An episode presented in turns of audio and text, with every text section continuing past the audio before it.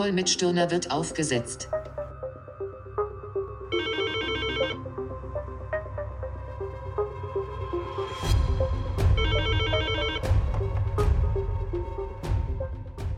Martin Stirner. Markus Hujara, Cap Insight. Guten Morgen, Herr Stirner. Guten Morgen, Herr Hujara. Ja, Herr Stirner, ich habe äh, kurz angerufen, kurz durchgeklingelt bei Ihnen, um Ihnen natürlich noch ein frohes neues Jahr zu wünschen. So viel Zeit muss sein. Und dann möchte ich Ihnen meinen Vorsatz für dieses 2021 mitteilen. Vielen Dank. Das wünsche ich Ihnen natürlich auch. Ich hoffe, Sie haben gut gestartet. Ja, durchaus, durchaus. Äh, mein, mein Vorsatz hilft mir dabei und der lautet äh, folgendermaßen: äh, weniger Mittelmaß, mehr vom Besten. Und das, gar nicht so schlecht, ne? Damit kann man mal starten. Ja, und ja, ja, ja. da Auf, passen Sie natürlich. auf, auf Englisch oder die Amerikaner lieben das ja auch. Ja. Stay home or go big. Über Amerika werden wir später auch noch sprechen, aber erstmal muss ich natürlich äh, sagen, dass Sie in dieses Format, in diesen Vorsatz sehr gut reinpassen. Deshalb werde ich mich jetzt auch wieder öfter bei Ihnen melden, ja, um äh, nicht. Mittelmaß-Aussagen zu bekommen, sondern das Beste vom Besten an Insights, die man braucht, um sinnvoll anzulegen. Das freut mich. Ja, und bevor wir jetzt auch, äh, ich habe ein paar Fragen mitgebracht für dieses Jahr 2020, schauen wir noch ganz kurz zurück auf das verrückteste aller Jahre 2020. Ja, und das war ja tatsächlich in wenigen Dingen Mittelmaß und äh, leider meistens eben deutlich darunter. Wenn ich mir aber so Performance des PA Empire anschaue, dann kann sich das auch im Corona-Jahr mehr als sehen lassen. Was ist euer Erfolgsrezept gewesen? Das stimmt. Äh, Das letzte Jahr war tatsächlich eines von den verrücktesten. Hm. Wenn wir ja heute drauf sehen und nur auf den Indexstand gucken, dann denken wir, okay, war mal wieder eins von den normalen Jahren, bisschen hoch, bisschen runter. Aber das war im März und wir haben äh, in den Zeiten ja auch das eine oder andere Mal miteinander gesprochen, dass man dort äh, nicht wusste, wie es überhaupt weitergeht oder ob es überhaupt weitergeht und dass Aktienmärkte tatsächlich neue All-Time-Highs machen, war ohne Zweifel dort nicht vorauszusehen. Wie ist uns ergangen? Wir sind mit plus sieben aus dem Jahr rausgelaufen, was gut ist. Das ist deutlich besser als DAX und deutlich besser als MSCI World. Aber was für mich ganz besonders bemerkenswert ist, dass wir das mit einem Drittel des Risikos nur geschafft haben. Oder andersrum ausgedrückt, die Kunden, die bei uns investiert waren, mussten nur ein Drittel des Risikos einsetzen, das sie mit dem passiven Investment verbraucht hätten. In Zahlen ausgedrückt, im März waren wir auch leider bei minus 14 mit der Strategie. Da waren die Märkte bei minus über minus 40 und wir laufen mit plus 7 raus und der DAX läuft mit plus 3,5 raus und der MSCI World mit plus 4,5. Also wir bessere als die Aktienmarktperformance mit deutlich tieferem Risiko. Das ist das, was die Strategie äh, auszeichnet und deshalb unterm Strich ein äh, sehr erfolgreiches Jahr, aber wie Sie es angesprochen haben, dazwischen, äh, wenn ich einen Wunsch habe oder Sie haben einen Vorsatz, wenn ich einen Wunsch habe für dieses Jahr, es muss nicht nochmal so ein Jahr werden, weil es war von extremen Unsicherheiten geprägt. Ja, Also das Wort vom Härtetest wurde ja tatsächlich strapaziert, äh, strapaziert die letzten Monate. Äh, ich brauche es auch nicht nochmal. Ja, Sie sind jetzt auch recht gut in äh, ein 2021 gestartet, das nicht minder turbulent äh, losgegangen ist. Wir werden später kurz äh, in die Vereinigten Staaten schauen. Ähm, aber kurz, taugt das Instrumentarium, das für 2020 funktioniert hat, auch mit dieser, dieser Strategie, die Sie gerade besprochen haben, äh, was das Risiko anbelangt? Also dieser Instrumentariumkasten, äh, sehen Sie sich da auch gut gewappnet für 2021? Ja, da bin ich sicher, dass der Instrumentenkasten äh, funktioniert. Also wir arbeiten ja mit einem Scoring-Modell, das auf drei äh, Füßen steht, nämlich Mikrodaten, Makrodaten und Sentimentdaten. Und es hat es in 2018 ja schon bewiesen, als wir dort den Crash im, im vierten Quartal hatten. Da sind wir ja auch mit Plus rausgelaufen. Das hat es jetzt im Jahr 2020 bewiesen. Also es funktioniert äh, sehr gut. Und deshalb bin ich auch für 2021 äh, sehr zuversichtlich. Was wir sehen, um mal so ein bisschen Insight äh, aus dem Instrumentenkasten oder aus der aktuellen äh, Scoring-Lage zu sprechen ist, was wir sehen, ist nach wie vor auf der Fundamentalseite, dass die Tech-Seite nach wie vor die besten Fundamentaldaten hat. Was wir aber natürlich auch sehen, ist auf der Sentiment-Seite, dass sogenanntes Value also klassische Industrie, äh, zurückkommt auf Sentiment, auf den Fundamentaldaten kann man das noch nicht erkennen. Und das wird sicher das ganz Spannende für 2021, ist das, was jetzt in Value-Titeln der Markt vorweggenommen hat, äh, kommt es tatsächlich an Fundamentaldaten nach. Also das wird sicher das große Spannende werden in 2021. Ich freue mich darüber, bald mehr zu erfahren. Wir werden Ende Januar vom 26. bis 28. ja auch unseren Cap Inside Investment Summit abhalten, wo wir verschiedene Marktstrategen und äh, Investment-Experten einladen, die sozusagen ihren Jahresauftakt präsentieren. Und da freue ich mich, Herr Stöhner, dass Sie da auch dabei sind und gerade über diesen, äh, dies, das, was kommt und äh, was wir erwarten können, noch mehr berichten werden. Ich werde mal noch ein paar Themen herausgreifen, die jetzt gerade akut sind. Und ja, äh, wir schauen kurz nach Amerika. Das PAD in den USA ist ja nun abgewendet letztes Jahr haben ja viele Experten noch gesagt, Mensch, vielleicht ist es ganz gut, dass wir ein republikanisches Bollwerk haben im Senat. Der hilft möglicherweise so die ein oder anderen wirtschaftsfeindlichen Tendenzen in der äh, Biden-Administration ja, äh, so auszugleichen. Hat sich diese Einschätzung nach den jüngsten Vorkommnissen und dem Stand der Republikanischen Partei, wie sie sich gerade gibt, möglicherweise gewandelt? Wie sehen Sie das? Ja, ab, absolut. Also es ist ja wirklich traurig, äh, die Bilder sehen zu müssen. Und es ist noch trauriger, stimmt mich die Reaktion äh, der Partei darauf. Ähm, das habe ich nicht erwartet, obwohl man ja jetzt in den letzten vier Jahren, seit Trump an der Macht ist, mehr oder weniger alle Dinge, wo man gesagt hat, nee, das kann eigentlich nicht sein, das wird sich so nicht abspielen.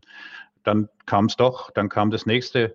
Man hat sich ja an, an wahnsinnig viel gewöhnt, gewohnt gehabt. Aber jetzt, was da letzte Woche abgelaufen ist, das war für mich, ich saß fassungslos vor dem, vor dem Bildschirm und, und habe die Bilder gesehen. Und äh, was mich wirklich sprachlos gemacht hat und, und innerlich auch aufgewühlt hat, ist natürlich das Thema, dass da überhaupt keine Reaktion gekommen ist. Weder äh, von den führenden äh, Leuten aus der Republikanischen Partei noch von Senatoren oder sonst irgendwas. Also das ist extrem trauriges Bild und von dem Hintergrund ähm, stimme ich ihm zu.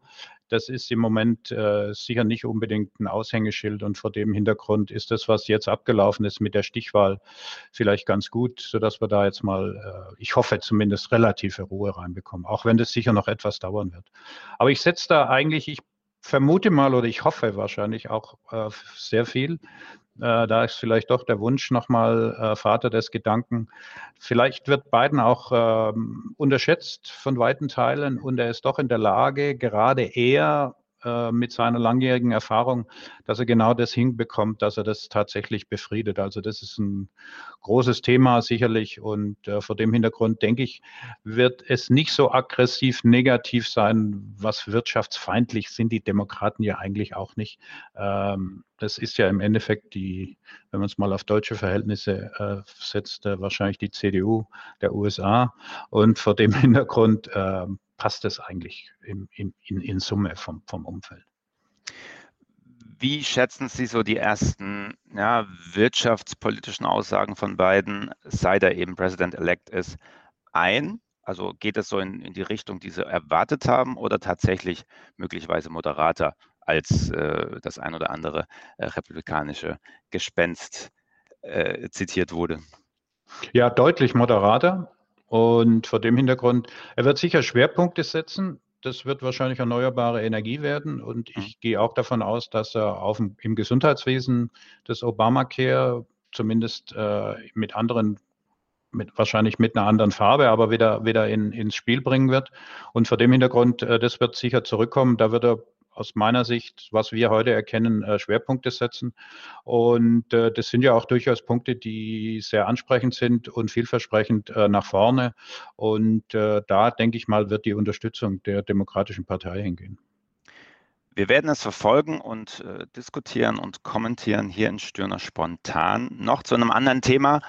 Äh, auch etwas, was sich eigentlich die letzten Monate durch diese Trump-Administration gezogen hat. Das Delisting von chinesischen mhm. Tech-Unternehmen. Ja, ich mhm. muss ganz ehrlich sagen, ich habe in letzter Zeit den Überblick verloren. Na, wer ist jetzt die, delistet, wer wird noch gedelistet, also ist nicht erlaubt für den US-Handel oder die Erlaubnis wird entzogen. Können Sie da ein bisschen Licht ins Wirrwarr bringen und äh, wie ist der aktuelle Stand, was Delisting chinesischer Firmen anbelangt? Äh, ich würde mich freuen, wenn ich äh, Licht ins Dunkel bringen könnte. Ähm, man müssen ja, manchmal muss man ja wirklich schmunzeln. Es gelingt ja nicht mal der New Yorker Stock Exchange, äh, das zu tun. Die hat ja letzte Woche auch so eine Rochade vollzogen. Am einen Tag hat sie verkündet, dass die listet wird. Am nächsten Tag hat sie es wieder aufgehoben. Ähm, ich vermute mal, dass das sich leider fortsetzen wird, diese Unsicherheit. Denke aber, dass ähm, nehmen wir es mal unter der Überschrift dort, wo der Staat äh, Großaktionär ist oder erkennbar ist, dass das chinesische Militär einen Einfluss hat, wie immer es dann auch definiert wird, was erkennbar beschrieben wird. Dort wird es vermutlich äh, dazu kommen, dass das Delisting kommt und da werden auch die Demokraten äh, keinen anderen Einfluss äh, auf die Instanzen ausüben, als es die Republikaner gemacht haben. Also das Thema wird bleiben. Vor dem Hintergrund, das ist das Thema, was wir ja auch immer wieder besprochen haben. Die Frage ist, muss man unbedingt dann in Unternehmen dieser Couleur investieren. Das ist ein Zusatzrisiko, das kennen Sie da von mhm. uns, das Thema, wenn Zusatzrisiko dabei ist und ich habe keinen Zusatzertrag zu erwarten, dann nehmen wir das einfach raus aus dem Warenkorb sozusagen und investieren in andere Unternehmen hinein. Aber es ist sicher ein Thema, das bleiben wird. Wer nun aber eben schon investiert ist in diese betroffenen Unternehmen, ähm, die haben ja auch schon re kräftig reagiert ja. jetzt. Ne? Ähm, also so wie ich es jetzt interpretiere, ist da nicht wirklich von einer Erholungstendenz abzuwarten. Also würden Sie Nein, sagen, Sie haben, ja. man hat einfach dieses Zusatzrisiko da und ich sage mal, das Risiko ist ja extrem hoch. Hm. Gehen wir mal von aus, wir sind jetzt investiert in dem Titel und morgen kommt das Delisting. Ich ja. kann ihn nicht mehr verkaufen. Ich muss ja. dann quasi nach einem Weg suchen, wie ich diesen, was ja typischerweise ist ein ADR, wie ich diesen ADR, die Rechte sind ja an dem Original, wie ich dieses Original in meinem Portfolio bekomme und dann womöglich in Hongkong oder in China, was per heute gar nicht geht, äh, verkaufe oder was immer damit mache. Das heißt, ich bin geblockt. Das heißt, ich mache aus einem liquiden Mittel oder Investment mache ich in illiquides. Und das ist ja das Schlimmste, was uns passieren kann als Investoren. Vor dem Hintergrund kann ich jedem nur sagen, es gibt auch andere Unternehmen mit guten und sehr guten Chancen und die haben nicht dieses Zusatzrisiko. Also warum ausgerechnet in so einen Titel investieren? Und wir sehen ja auch andere Tendenzen. Nehmen wir mal etwas, wo es ja gar nicht ums Delisting geht. Nehmen wir mal äh, Alibaba. Äh, die hat ja auch kräftig reagiert, jetzt von oben nach unten schon, äh, also eine, eine kräftige Korrektur von mehr als 20 Prozent, weil plötzlich äh, Jack Ma ähm, nirgendwo mehr auftaucht. Also wieder diese Gerüchte aufgehen, ist er zu groß geworden, ist er zu mächtig geworden, was passiert jetzt damit? Und, und das sind alles Unsicherheiten, wo ich als Investor sage, mh, hm, bei aller Chancenverliebtheit, äh, Risiko ist die andere Variante don't touch it und lass uns in andere Werte investieren. Jetzt mag der ein oder andere Ihre Einschätzung folgen ja, und eben gerade auf die Suche gehen nach diesen anderen Werten. Können wir da davon ausgehen, dass man so einen zusätzlichen Schub gerade für die Alternativen sieht? Ne? Also von dem einen oder anderen Investor, der jetzt wieder wechselt aus asiatischen, chinesischen Werten zurück nach Silicon Valley und äh, andere Alternativen? Ja, also ähm, das ist durchaus vorstellbar. Und äh, wie gesagt, was wir auch sehen, ist äh, natürlich die, die, dass äh, sehr gro große Gelder, also ein großer Flow in alternative Energien äh, schon läuft und, und in alles, äh, was dieses Thema erneuerbare Energien betrifft. Da ist der Marsch äh, schon losgegangen, der große, der ist sicherlich nicht, nicht zu Ende. Und vor dem Hintergrund, ähm, das ist im Laufen im Moment absolut. Und wir sind ja jetzt, wir kommen ja jetzt wieder, wir sprechen ja gerade über interessante Zeiten der letzten zwölf Monate, über die letzten zwei Wochen.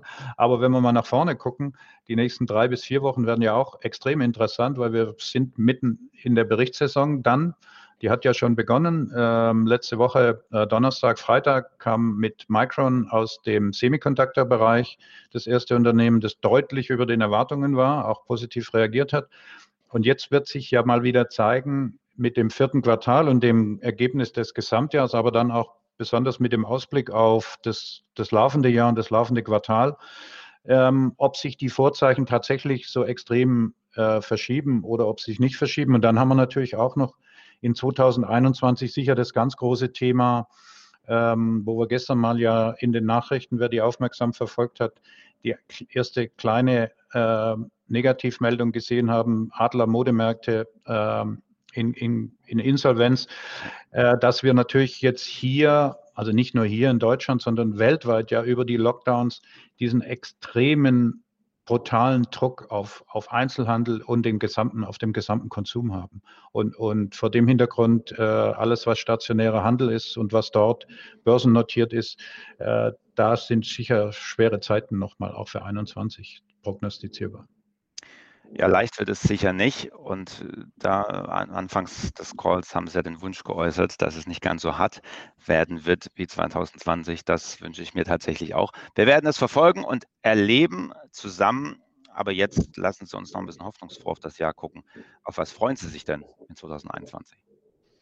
2021, ja, ich freue mich, dass das äh, Jahr äh, A gut gestartet hat und dass es hoffentlich so weitergeht und äh, dass wir hier mit einem richtig guten Jahr äh, rechnen können, sowohl was an den Börsen betrifft, was uns alle auch privat betrifft. Und vor dem Hintergrund äh, bin ich, äh, gehe ich mit Spannung in dieses Jahr und äh, freue mich auf jeden Tag, der da kommen wird. So beschwingt gehe ich jetzt zumindest noch in den Arbeitstag. Herr Stirner, vielen Dank für dieses Gespräch. Auf bald. Ich danke Ihnen. Tschüss. Grüße Tschüss. nach Hamburg. Ciao. Vielen Dank. Stirner hat den Call verlassen. Pujara hat den Call verlassen.